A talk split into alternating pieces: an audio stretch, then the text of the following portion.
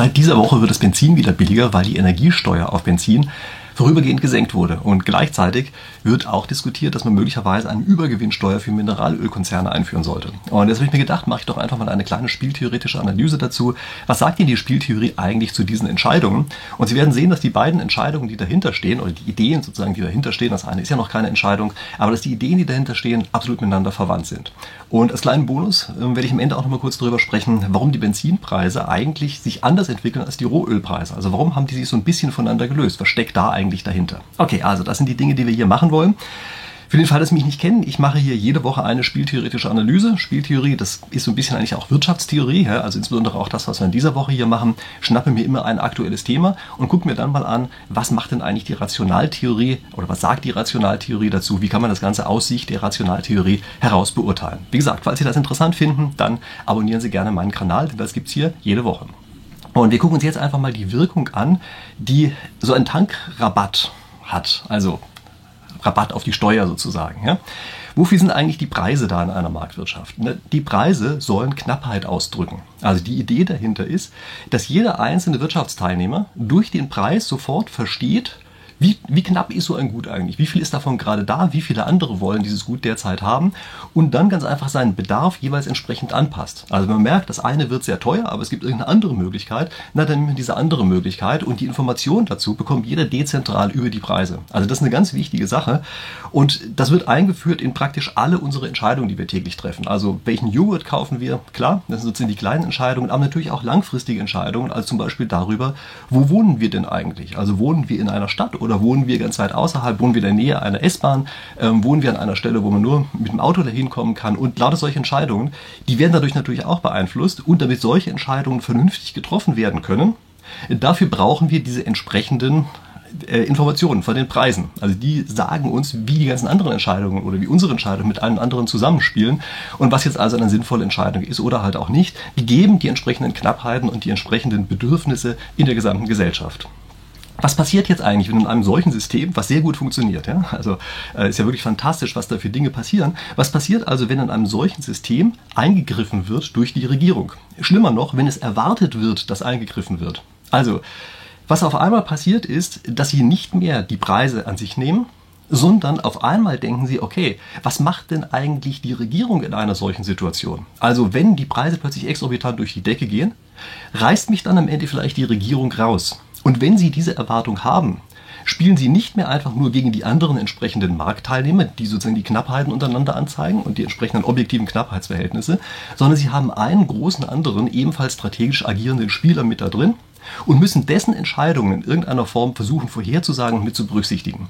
Und Sie merken jetzt schon, was passiert. Wir sind hier mitten in der Spieltheorie drin. Also Spieltheorie beschäftigt sich immer mit Entscheidungssituationen, in denen viele Entscheider gleichzeitig Einfluss auf das Ergebnis nehmen können. Also das ist hier natürlich ganz klar der Fall.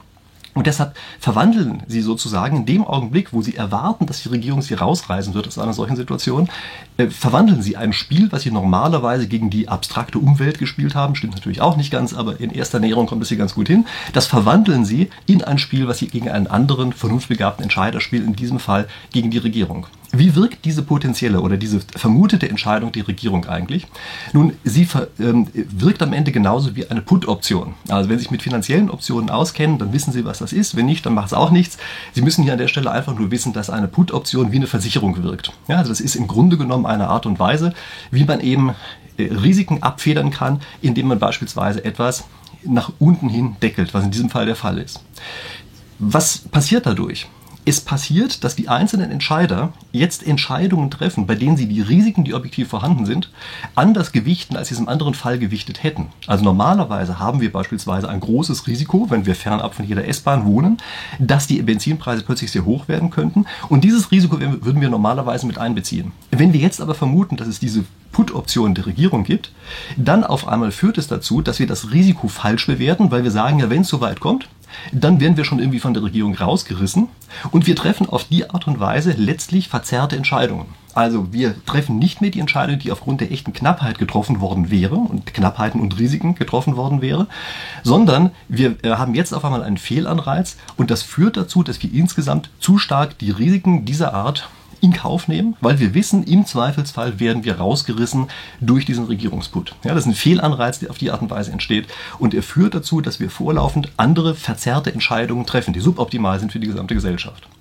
Ich möchte an der Stelle auf ein anderes auf einen Einwand eingehen, der jetzt vielleicht Ihnen auf der Zunge liegt und Sie vielleicht auch schon den Finger gespitzt haben, virtuell natürlich nur um einen Kommentar zu schreiben. Wieso eigentlich überhaupt Energiesteuer? Also könnte man nicht eigentlich auch sagen, die Energiesteuer ist ja sowieso ungerechtfertigt hoch, ist ja Blödsinn, warum sollte die überhaupt so hoch sein? Ähm, das ist das Unfaire gewesen. Jetzt haben wir sozusagen nur etwas rausgenommen aus der ganzen Geschichte. Das stimmt so eigentlich nicht, denn Sie müssen sich vorstellen, damit Märkte richtig funktionieren, müssen alle Kosten, die in einem Produkt einfließen, auch tatsächlich eingeflossen sein. Also die müssen wirksam sein für den Preis dieses entsprechenden Produktes. Immer dann, wenn wir sogenannte externe Effekte haben, dann gilt das nicht. Und wir haben beim Straßenverkehr sehr große externe Effekte. Also wir haben dort beispielsweise das, was immer genannt wird, also dass überhaupt erstmal Straßen gebaut werden.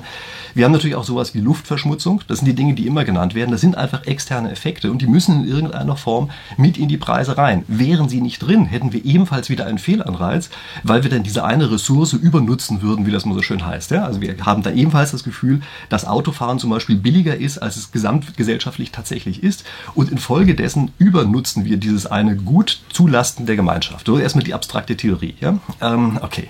Was gehört eigentlich noch zu diesen anderen Dingen mit dazu, zu diesen externen Effekten? Also Sie müssen sich vorstellen, durch die Gemeinschaft, also durch auch alle Nicht-Autofahrer, ja?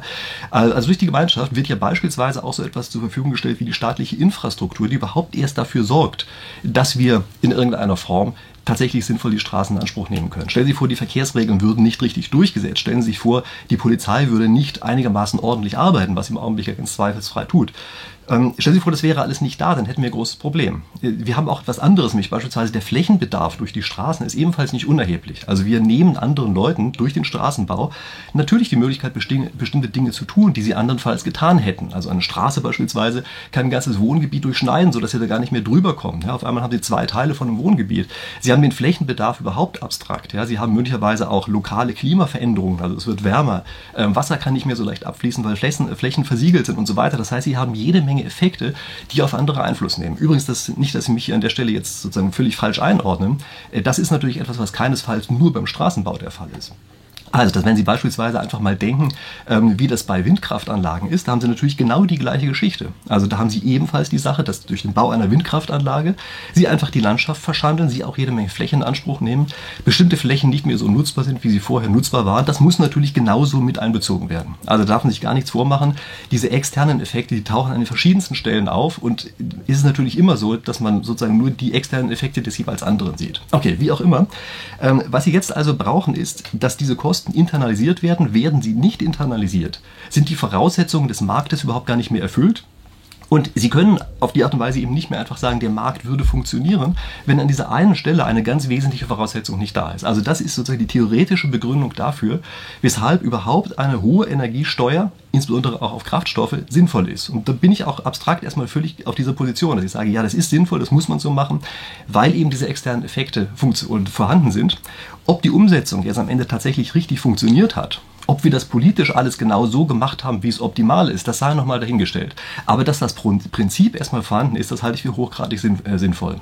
Ich möchte jetzt nochmal einen kurzen Blick auf diese Energiesteuer an sich werfen. Also wie ist die eigentlich festgelegt und was ist da für eine Besonderheit dahinter? Also beim, ähm, beim Kraftstoff ist das Ganze so festgelegt, dass es hier einen absoluten Betrag gibt. Also es ist nicht etwa so, dass man sagt, so und so viel Prozent von dem Verkaufspreis ist am Ende die Energiesteuer, sondern nein, das wird so gemacht, dass man sagt, ein bestimmter Centbetrag pro Liter Benzin, pro Liter Diesel ist an Steuern abzuführen. Das hat eine ganz spezielle Wirkung. Es hat nämlich die Wirkung, dass wir einen Hebel drin haben. Stellen Sie sich vor, der Benzinpreis ist ungefähr in der Höhe von 1 Euro. Das ist ungefähr die Größenordnung, äh, was dort an Steuern sozusagen abgezweigt wird. Ja, sagen wir mal, sei ganz, sei ganz einfach 1 Euro, damit wir leichter rechnen können. Stellen Sie sich mal vor, der Benzinpreis wäre knapp über einem Euro. Das ist fast alles, was in dem Benzinpreis drinsteckt, Steuern. Sie kennen bestimmt auch diese Statistiken, die vor einigen Jahren immer rumgegangen sind, wo gezeigt wurde, dass bei dem, beim Benzinpreis von 1,20 oder sowas fast alle Steuern sind, die in irgendeiner Form in diesem Preis drinstecken. Wenn der Preis jetzt hochgeht vom Benzin, sagen wir mal auf 2 Euro, der Einfachheit halber, das ist ja da, wo im Augenblick etwas steht, dann merken Sie schon, ist der relative Anteil der Steuer auf einmal wesentlich geringer geworden. Also das ist ein absoluter Betrag, der hier an Steuern abgezweigt wird und der führt dazu, dass sie hier zum gewissen Grad glättend eingreifen. Also wir haben einen proportionalen Anteil noch mit drin, das ist die Mehrwertsteuer, die kommt immer oben drauf, übrigens auch auf die anderen Steuern, ähm, was natürlich zu gewissen Grad ein bisschen schräg ist, aber man kann sich ja sozusagen vorstellen, da sind die anderen Steuern eben genau in diesem Betrag niedriger. Aber vom Prinzip her ist es erstmal so, dass diese Art und Weise, dass der Großteil der Steuern auf Benzin nicht proportional mit dem Preis mitwächst, dass der eben potenziell glättend wirkt. Also das heißt, die Steuer schlägt sehr stark zu, wenn der Benzinpreis niedrig ist und er wird dann immer schwächer vom Zuschlagen her. Also da hat garantiert haben sich Experten dazu Gedanken gemacht. Das ist nicht zufällig, dass das so ist. Ja, dann haben sich dazu Experten Gedanken gemacht.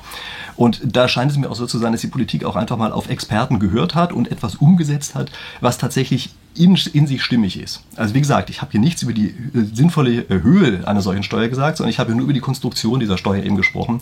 Und das ist tatsächlich in der Form, wie es im Augenblick gemacht wird, hochgradig sinnvoll umgesetzt.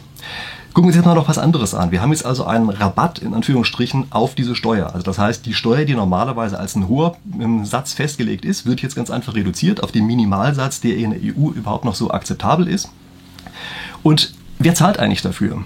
Und es ist natürlich vollkommen klar, dass irgendwer muss am Ende dafür zahlen. Also man kommt gar nicht drum herum. Man muss sich jetzt einfach nur fragen, wer zahlte.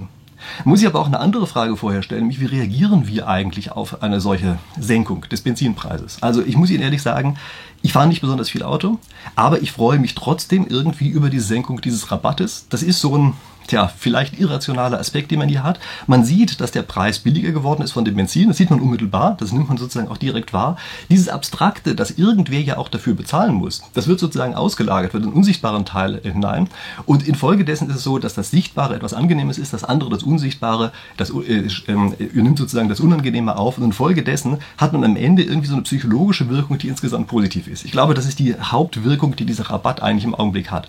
Übrigens sollte man das nicht unterschätzen. Also das ist ja so so etwas wie, weiß ich, so ein Freiheitsgefühl oder sowas. Ja? Das, Sie dürfen nicht vergessen, für viele ist ja ganz einfach auch Straßenverkehr ein Gefühl der Freiheit, dass man einfach die Möglichkeit hat, sich bewegen zu können, ohne auf den Fahrplan eines anderen hören zu müssen, ohne die Erlaubnis von irgendwem haben zu müssen, was zu machen oder was buchen zu müssen, sondern man hat einfach die Möglichkeit, sich direkt in sein Auto reinzusetzen äh, und damit loszufahren. Das ist ein Freiheitsgefühl und das ist etwas, was eben auf diese Art und Weise möglicherweise wieder verstärkt wird. Ja, also das ist sozusagen die Hauptwirkung von diesem ja, etwas verbilligten Benzin, was wir im Augenblick wieder haben.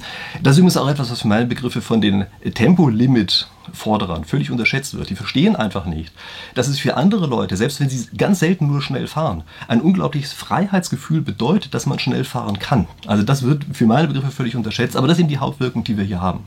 Gucken wir uns mal die rein ökonomische Wirkung an. Die abstrahiert ja eigentlich von solchen eher sagen wir mal, psychologischen Aspekten wie das, was ich eben benannt habe. Gucken wir uns mal die rein ökonomische Wirkung an. Und dort ist es so, dass die Vielfahrer entlastet werden. Also wenn Sie sehr viel Auto fahren, profitieren Sie jetzt natürlich besonders stark von diesem Rabatt auf die entsprechende Energiesteuer. Vollkommen klar. Irgendwer anders muss es bezahlen, das wissen wir. Wer ist dieser andere, der das bezahlt? Das sind primär die Leute, die wenig fahren. Also vollkommen klar, wer wenig fährt, der ist natürlich jetzt derjenige, der dem sozusagen Geld abhanden gekommen ist. Also was normalerweise in die Staatskassen reingespült worden wäre, womit irgendwelche Dinge bezahlt worden wären, von denen er hoffentlich auch profitiert hätte, die kommen jetzt nicht mehr bei ihm an. Das heißt also, der Wenigfahrer ist derjenige, der potenziell jetzt viel bezahlt. Allerdings zahlt natürlich auch nicht jeder Wenigfahrer. Also es gibt einige Wenigfahrer, die sowieso keine Steuern zahlen. Und das heißt, es sind insbesondere die Wenigfahrer, die gleichzeitig viel Steuern zahlen.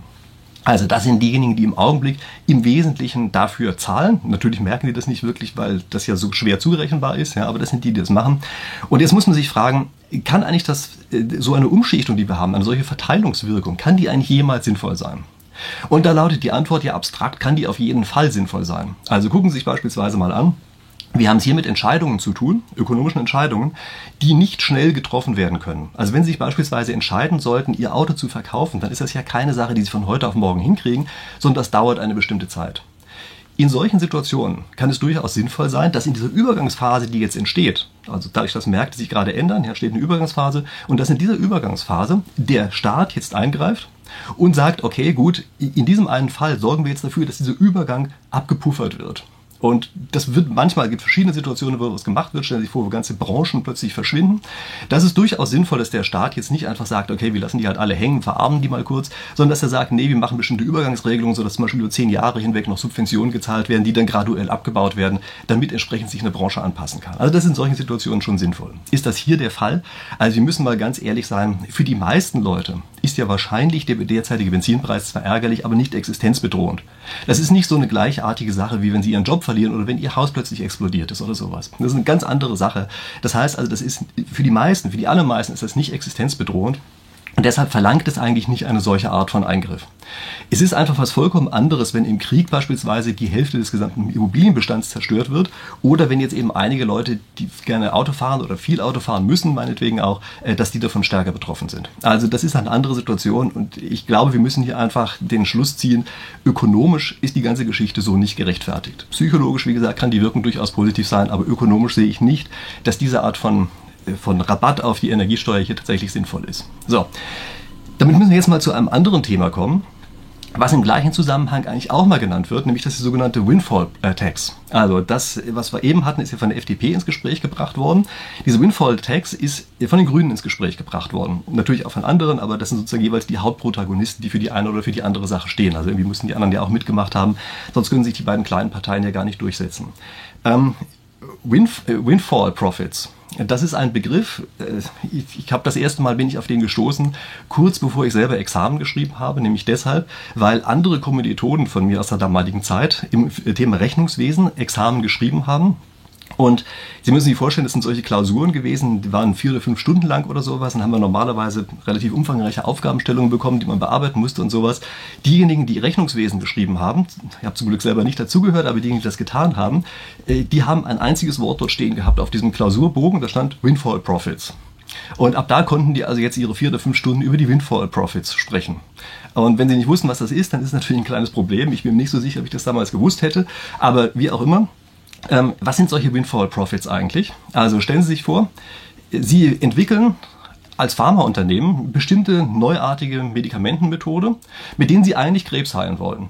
Und auf einmal kommt ein neuer Virus des Weges und weil dieser neue Virus angekommen ist, gucken Sie mal genauer hin, stellen fest, oh, die Methode, mit der wir eigentlich Krebs heilen wollten, die kann man ja auch gegen diesen Virus verwenden. Und schwuppsdiwupps haben Sie plötzlich einen Zufallsgewinn. Damit haben Sie gar nicht gerechnet. Das haben Sie vielleicht als eine hypothetische Möglichkeit mal irgendwann mal äh, mitgedacht, aber das war eigentlich nicht die Absicht, weshalb Sie diese Technologie überhaupt entwickelt haben. Schwupps, in dem Augenblick haben Sie einen Zufallsgewinn und genau das ist ein solcher Windfall Profit. Ja, das ist genau eine solche Idee. Sie können sich auch eine andere Situation ansehen. Technologiekonzerne beispielsweise Stellen Sie vor, Sie machen einen Online-Versand. Sie machen eine Suchmaschine. Und auf einmal stellen Sie fest, oh, äh, es gibt ja bestimmte Marktgegebenheiten, die dafür sorgen, dass am Ende meine Suchmaschine die einzige ist, die übrig geblieben ist. Ähm, dann auf einmal haben Sie plötzlich auch einen Windfall Profit Zufallsgewinn, weil sie eigentlich nicht damit gerechnet haben, dass sie hier plötzlich so wahnsinnig stark an irgendeiner Stelle einen Gewinn bekommen, sondern sie haben eigentlich mit was ganz anderem gerechnet und auch für was anderes geplant und auch was anderes entwickelt. Also kurzum, solche Windfall Profits sind Gewinne, die zufällig entstehen, ohne dass sie wirklich was dazu beigetragen haben. Also natürlich müssen sie sozusagen dem Glück eine Falle stellen. Das ist immer relativ wichtig, dass man das macht. Aber ähm, das ist eben erstmal die Grundidee dahinter, dass es eigentlich nicht primär bei ihnen sozusagen angelegt war, diesen einen Profit zu machen. Und es ist eben auch die Situation, die im Augenblick die Ölkonzerne haben. Die haben eine bestimmte Infrastruktur aufgebaut und auf einmal passiert etwas, dass das Angebot verknappt wird und das wirkt so, als hätten sie ein Kartell gebildet, was ja normalerweise äh, nicht erlaubt ist. Und weil es so wirkt, machen sie plötzlich Übergewinne. Also denen fallen auch plötzlich Gewinne in den Schoß. Und was jetzt gesagt wird, ist, ähm, dass man einen Windfall Tax braucht, ja, also eine solche Übergewinn- oder Zufallsgewinnsteuer. Das ist nicht genau das gleiche, aber vom Prinzip her werden diese beiden Sachen häufig miteinander genannt. Mir ist auch nicht so ganz klar, wo die Grenze genau verläuft. Ja. Also jedenfalls, man hat eine solche Zufallsgewinnsteuer, mit der man jetzt also diese Gewinne entsprechend abschöpft. Wozu führt das? Also was ist die ökonomische Wirkung davon, wenn man in dem Augenblick, in dem man solche Zufallsgewinne macht, relativ sicher sein kann, dass der Staat ankommt und die abschöpft? Nun, wir haben genau das gleiche wie das, was wir eben äh, hatten, nur in der anderen Richtung. Äh, eben hat es die Nachfrage betroffen, jetzt trifft es die Anbieter. Die Anbieter sagen, naja, immer dann, wenn ich solche vermeintlichen Zufallsgewinne mache, dann kommt irgendeiner des Weges und nimmt sie mir weg. Also sorge ich dafür, dass ich möglichst diese Zufallsgewinne gar nicht mache. Und Sie haben jetzt auf einmal eine Unterversorgung in bestimmten Bereichen, die damit geschaffen werden. Nämlich immer dann, wenn Sie einen Markt haben, der eine starke Nachfrageschwankung hat beispielsweise, der plötzlich mal in seltenen Fällen einen ganz hohen Peak erzeugt und dann wieder runtergeht, dann bevorraten Sie beispielsweise als Anbieter nicht, weil Sie sagen, naja, das wird mir dann sowieso bloß ausgelegt als ein Zufallsgewinn, also werde ich den entsprechend gar nicht erst erzeugen. Und als Resultat davon haben Sie ganz einfach weniger Resilienz in diesem Markt, als Sie normalerweise gehabt hätten. Das Erstaunliche ist, dass diese eine Geschichte letztlich die auch die Signalwirkung von Preisen verzerrt. Also im Grunde genommen genau das gleiche, was wir eben auf der Nachfrageseite hatten, äh, jetzt auf einmal auf der Angebotsseite und es ist eben auch tatsächlich auf der anderen Ebene das gleiche. Sie spielen jetzt wieder als Anbieter ein Spiel gegen die Regierung. Also sie fragen sich, an welcher Stelle werden die mir Sachen jetzt auslegen als Zufallsgewinne, die sie dann anschließend wegbesteuern werden. Und wie gesagt, es führt dazu, dass das Gesamtsystem weniger resilient ist, weil sie jetzt als Anbieter bei bestimmten Risiken ganz einfach nicht vorbeugen, weil sie sagen, wenn ich am Ende von diesem, sozusagen von diesem Risiko profitiere, wird es mir sowieso weggenommen. Beuge ich gar nicht erst vor, haben sie weniger Resilienz in dem Markt, haben sie letztlich ein Überangebot da drin, haben sie einen Fehlanreiz. Das heißt, wir haben jetzt sozusagen zwei Effekte, die eigentlich ganz ähnlich sind. Sie haben einmal den FDP-Put, so nenne ich das einfach mal. Ja, also eine Put-Option ist eine Versicherung, ähm, habe ich vorhin drüber gesprochen. Das ist der Tankrabatt äh, den wir hier haben, das deckelt die Verluste, die Sie nach unten hin haben können. Ja, das ist die eine Geschichte, das ist der FDP-Put. Und dann gibt es einen grünen Short Call. Also wenn Sie sich auskennen mit Optionen, wissen Sie, was das ist. Die anderen äh, kann ich einfach nur sagen, das ist eine Konstruktion, mit der Sie letztlich Gewinne nach oben hin deckeln. Also normalerweise hätten Sie als Unternehmen nach oben völlig unbegrenzte Gewinnmöglichkeiten. Jetzt wissen Sie, es wird im Zweifelsfall wird Ihnen wegbesteuert äh, und infolgedessen haben Sie eben einen Short Call, äh, der letztlich Ihre Gewinnmöglichkeiten deckelt. Ähm, es ist in beiden Fällen ein Spiel gegen die Regierung. Ja, es ist einmal auf der Käuferseite und einmal ist es eben auf der Anbieterseite. Ich möchte jetzt noch mal ganz kurz auf diese Geschichte eingehen mit dem Übergewinnsteuer und dem Zufallsgewinn. Also Übergewinn und Zufallsgewinn, was ist das eigentlich? Und kann dieser grünen Short Call, von dem ich eben gesprochen habe, kann der eigentlich jemals sinnvoll sein? Also ich habe Ihnen vorhin gesagt, es gibt bestimmte Bedingungen, unter denen dieser FDP-Put, so nenne ich ihn jetzt einfach mal, unter denen der sinnvoll sein kann. Kann der grüne Short Call eigentlich auch manchmal sinnvoll sein? Und da gucken wir uns mal einfach einen Markt ganz besonders an. Wir nehmen beispielsweise mal den Markt der Technologiekonzerne, die ich ja vorhin auch kurz erwähnt habe. Also, wir haben Technologiekonzerne, die aufgrund der Besonderheiten dieses Marktes letztlich einen Markt vollkommen stören. Die bilden plötzlich ein natürliches Monopol, davon profitieren die auch und zerstören aber gleichzeitig die Möglichkeit, die normalerweise auf solchen Märkten bestehen, dass andere überhaupt noch was machen können. Sie zerstören die Innenstädte und sie zerstören den, äh, den Mittelstand. Das ist einfach eine Sache, die da ist. Und das Erstaunliche ist, die haben die Sympathie der ganzen Marktbefürworter. Also die, für die Marktbefürworter, die sehen nicht, dass die Technologiekonzerne durch besondere Konstruktionen diesen Markt völlig zerstören, sondern die sagen bloß, ja, das ist nur das Resultat der frei, des freien Marktes, da hat ja der Staat gar nicht eingegriffen, dann wird das wohl irgendwie gut sein. Und das Problem bei der Geschichte ist, es ist eben überhaupt gar nicht gut, weil eben der Markt nicht mehr existiert und Märkte nur dann richtig funktionieren können, wenn sie auch vernünftig reguliert sind. Nun funktionieren auf einmal die Märkte tatsächlich im Augenblick wohl nicht so besonders gut. Das äh, denke ich ist relativ klar, dass die Technologiekonzerne hier wirklich also annähernde Monopolsituationen jeweils im einzelnen Bereich geschaffen haben. Und wir müssen jetzt durchaus darüber nachdenken, wie gehen wir eigentlich mit solchen Unternehmen um, die obendrein auch nach Steuerkonstruktionen basteln, mit denen sie diese Gewinne auch noch völlig vor staatlichem Zugriff schützen. Also das ist ja nicht so, dass die nur den Markt gestört haben, sondern das ganze Geld, was sie damit eingesagt haben, da kommen, fangen sie auf einmal auch noch an und sorgen dafür, dass sie durch die wirklich abenteuerlichsten Konstruktionen vollkommen ungeschoren am Finanzamt das ganze Zeug vorbeischummeln. Das bedeutet an uns vorbeischummeln. Also wir regen uns im Augenblick auf, dass wir vielleicht an der einen oder anderen Stelle ein bisschen mehr zahlen äh, weil jemand einen Tankrabatt kassiert hat. Ja? Also nicht wir, aber einige, die davon sozusagen nicht, äh, davon nicht profitieren, die regen sich auf. Aber wir merken überhaupt gar nicht, dass hier wirklich exorbitante Summen, die an anderen Stellen fehlen, ebenfalls an uns allen vorbeigeschummelt werden.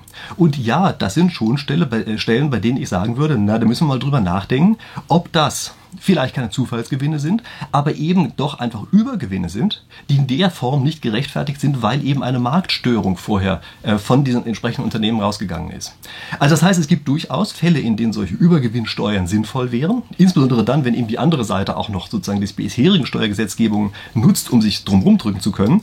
Nur, da traut sich natürlich keiner ran. Also das ist ein Gebiet, das ist äußerst gefährlich. Das verstehe ich natürlich auch, dass Politiker an der Stelle nicht so fürchterlich gerne rangehen wollen und sich lieber irgendeine alte Branche aufs Korn nehmen. Ja? Denn die, diese Tech-Branche, die hat erstens sehr viel Macht und zweitens auch sehr viele Befürworter, die einfach, die sagen eben ja, wieso Apple und Google sind doch tolle Unternehmen, ja? die werden auch von denen verteidigt. Und infolgedessen ist es für einen Politiker fast Selbstmord, sich mit denen einfach anzulegen. Es ist eben aber kein Selbstmord, sich mit dieser alten klassischen Branche anzulegen, äh, die einfach Mineralöl verkaufen. Ne? Die findet man sowieso nicht so toll heutzutage aus den verschiedensten Gründen heraus und alle ärgern sich über die hohen Tankstellenpreise und das Kartellamt äh, guckt ja auch die ganze Zeit nach und infolgedessen ist das sozusagen ein viel einfacheres Ziel äh, für solche Forderungen. Also mit anderen Worten, diese Forderung an sich, dieser Short Call, ähm, oder Windfall Tax ja, in irgendeiner Form, das kann schon sinnvoll sein, aber man muss dann eben auch den Mut haben, sich die Stellen anzugucken, in denen es wirklich sinnvoll ist. Und ich möchte jetzt noch mal ganz kurz über diese alte Branche sprechen. Also woran liegt es eigentlich, dass die Rohölpreise sich im Augenblick etwas weniger stark nach oben ähm, bewegt haben, als das, was wir an den Tankstellen beobachten konnten in der letzten Zeit? Woran liegt das? Hat sich ein bisschen auseinanderentwickelt. Ja? Es liegt natürlich zum einen daran, dass es einen Steuereffekt gibt. Also die Mineralölanbieter wussten ja, dass diese Steuersenkung kommt. Jetzt haben sie sozusagen das alte Öl erstmal noch gekauft oder altes Benzin gekauft, wo diese hohe Steuer drin ist. Und sie haben natürlich keine Lust, die Lager fürchterlich voll zu haben mit dieser Art von hochbesteuertem Benzin. Das heißt also, die haben jetzt die Lager nicht exorbitant hochgefahren. Und infolgedessen gibt es kurzfristig eher so ein bisschen was wie den Engpass und ein Engpass, also ein potenzieller Engpass, ja, aber dieser potenzielle Engpass führt natürlich dazu, dass an der Stelle die Preise etwas stärker steigen, weil alle sagen, naja, die Lager sind nicht so sehr voll. Ja, dieser, dieser Engpass, von dem wir im Augenblick ausgehen, müssen wir entsprechend mit einpreisen. Das führt dazu, dass sich solche Preise etwas auseinanderentwickelt haben. Das andere ist, es gibt natürlich auch eine objektive Knappheitserwartung. Also im Sommer in Amerika wird viel Öl verbraucht. Das wirkt sich insbesondere jetzt auch stärker auf uns aus. Und es gibt auch noch weiterhin die, die, das, also zumindest die Vermutung, dass freie Tankstellen vielleicht im Augenblick ein bisschen schlechter an Kraftstoffnachschub rankommen. Und das sind ja normalerweise diejenigen, die dafür sorgen, dass die Preise als erste Mal so, sozusagen in Bewegung kommen. Ja, das sind ein paar von diesen eher objektiven Gründen, die da sind, dafür sorgen, dass vielleicht die Preise tatsächlich sich im Augenblick an den Tankstellen etwas anders entwickeln sollten, als sie vielleicht bei der Rohölversorgung selber sind. Es gibt aber noch einen anderen Effekt und der ist eigentlich vielleicht ein bisschen unangenehmer, nämlich es gibt eine sogenannte Tacit Collusion zwischen den großen Anbietern. Das heißt, ich weiß nicht, ob es sie gibt, aber es kann sie potenziell geben. Was ist Tacit Collusion? Das ist eine stillschweigende Zusammenarbeit. Das heißt also, diese Tankstellenbetreiber oder Mineralölkonzerne sind von den Großen ja nur relativ wenige und die können sich untereinander nicht durch Worte abstimmen, sondern dadurch, dass sie sich gegenseitig beobachten und auf einmal merken, okay, es gibt bestimmte Phasen, da tun die sich gegenseitig nicht besonders viel. Wie kann so eine Phase eigentlich überhaupt entstehen? Also das, die kann normalerweise nicht so irrsinnig lange andauern und normalerweise ist es auch so, dass so etwas nach einiger Zeit schon relativ stark zusammenbricht. Nicht auf Null, also ein Tacit Collusion kann lange bestehen bleiben, aber sie kann nicht so exorbitant groß sein. Eigentlich nicht so groß wie das, was wir im Augenblick beobachten. Wahrscheinlich beobachten, ja, so ganz genau ist das immer nicht rauszukriegen. Was kann dahinter stecken? Es kann beispielsweise dahinter stecken, dass die Verbraucher im Augenblick mit diesen neuen Preisen noch nicht richtig umgehen können. Also stellen Sie sich vor, ein Preisunterschied von drei Cent. Das ist bei Benzin normalerweise sehr viel. Aber wir vergleichen im Augenblick die 3 Cent mit den 30 Cent, die wir an Rabatt, in Anführungsstrichen, auf äh, die Steuer drauf haben. Und infolgedessen wirken diese 3 Cent Unterschied auf einmal sehr wenig. Das ist der Grund, weshalb Sie bei, bei Tankstellen auf einmal größere Preise dran schreiben können, ohne dass die Verbraucher so stark darauf reagieren, äh, wie sie es früher getan haben. Das hängt auch damit zusammen, dass wir dem Preisniveau an sich nicht so vertraut sind. Also bei 1,23 und 1,20, daran haben wir uns inzwischen ganz gut gewöhnt gehabt. Dass es jetzt auf einmal 2,20 ist oder 2,22, das können wir nicht so richtig beurteilen, was davon jetzt tatsächlich viel und was davon wenig ist. Ja, also das, das sind solche Dinge, die im Augenblick noch komplett neu sind für die Konsumenten und solche neuen Situationen brauchen tatsächlich etwas länger, um in den Köpfen richtig abgebildet werden zu können. Ja, wir sind eben keine Computer, die so schnell mit Zahlen arbeiten können, sondern wir müssen uns daran gewöhnen. Und da machen wir eben, gerade wenn solche großen Sprünge drin sind, machen wir eben alle möglichen Fehler. Das nächste ist auch eine Sache, an die meistens nicht gedacht wird. Nämlich, ähm, es gibt, wenn wir die, die Konkurrenz zwischen den einzelnen Anbietern uns angucken, ist es so, dass sie sich normalerweise etwas unterbieten und durch dieses Unterbieten die Preise insgesamt fallen. Das führt dazu, dass am Ende normalerweise die Preise in der Situation, die wir hier haben, fast auf die Grenzkosten heruntergehen. Das ist auch eine Lösung, wie sie normalerweise im Lehrbuch für viele Situationen drinsteht. Aber was in den Lehrbüchern normalerweise nicht mit drinsteht, ist, dass es noch ein weiteres Gleichgewicht gibt. Und dieses weitere Gleichgewicht entsteht dann, wenn Sie eine endliche Größe haben, mit der Sie die Preise senken können. Also stellen Sie sich vor, Sie können beispielsweise nur in 5 Cent Schritt senken. Dann hieße das, dass normalerweise einmal die Schwelle ganz unten ein Gleichgewicht ist. Das ist das, was in den Lehrbüchern drin steht. Da verdienen Sie sozusagen, haben Sie keinerlei Übergewinn mehr mit drin. Oder genau der Preis, der 5 Cent höher ist, wäre ebenfalls ein Gleichgewicht. Und das ist eben etwas, was abweicht von dieser Lehrbuchlösung. Und was im Augenblick passiert sein kann, ist, dass wir vorher tatsächlich in 1 Cent Schritten gedacht haben. Also wir haben uns komplett daran gewöhnt, dass wir auf die letzte Stelle wirklich genau gucken.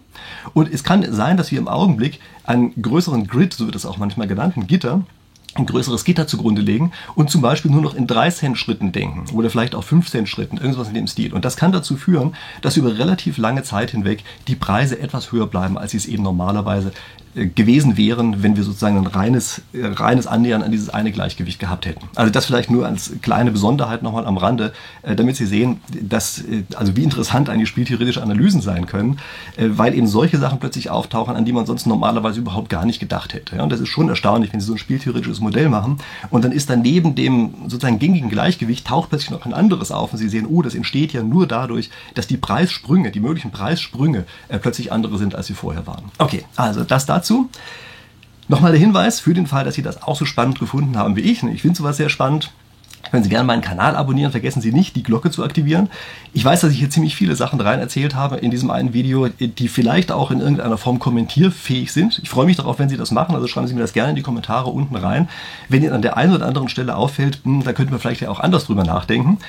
Äh, vielleicht eine Besonderheit noch in dieser Woche. Folgen Sie mir vielleicht zur Abwechslung auf Instagram, wenn Sie das nicht schon getan haben. Ich war da in den letzten Wochen nicht so wahnsinnig aktiv, muss ich ehrlich zugeben. Aber ich möchte seit dieser Woche wieder einsteigen, da wieder auch so ein bisschen ein paar Sachen posten. Die sind immer so Kurzzusammenfassungen von dem Video, was ich hier, oder dem Video der Woche, äh, äh, was ich dort immer jeweils mache.